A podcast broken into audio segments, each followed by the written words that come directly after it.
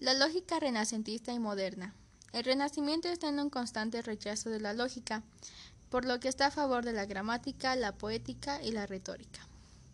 Algunos de los protestantes en contra de la lógica fueron Petronio, Luis, Vives, Petrus, Ramus y Montaigne. Ramus acusa a Aristóteles por no ocuparse de silogismos donde intervenía la identidad. El comienzo de la lógica en la Edad Moderna, en 1662, a partir de la publicación La lógica o el arte de pensar de los geministas Anthony Arnold y Pierre Nicole.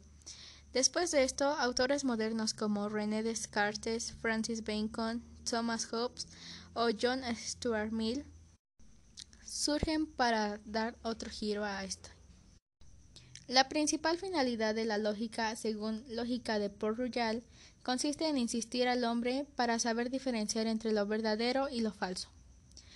Dicen Arnold y Nicole, la lógica es el arte de dirigir adecuadamente la razón en el conocimiento de las cosas, tanto para que cada una se instituya a sí mismo para instituir a los otros.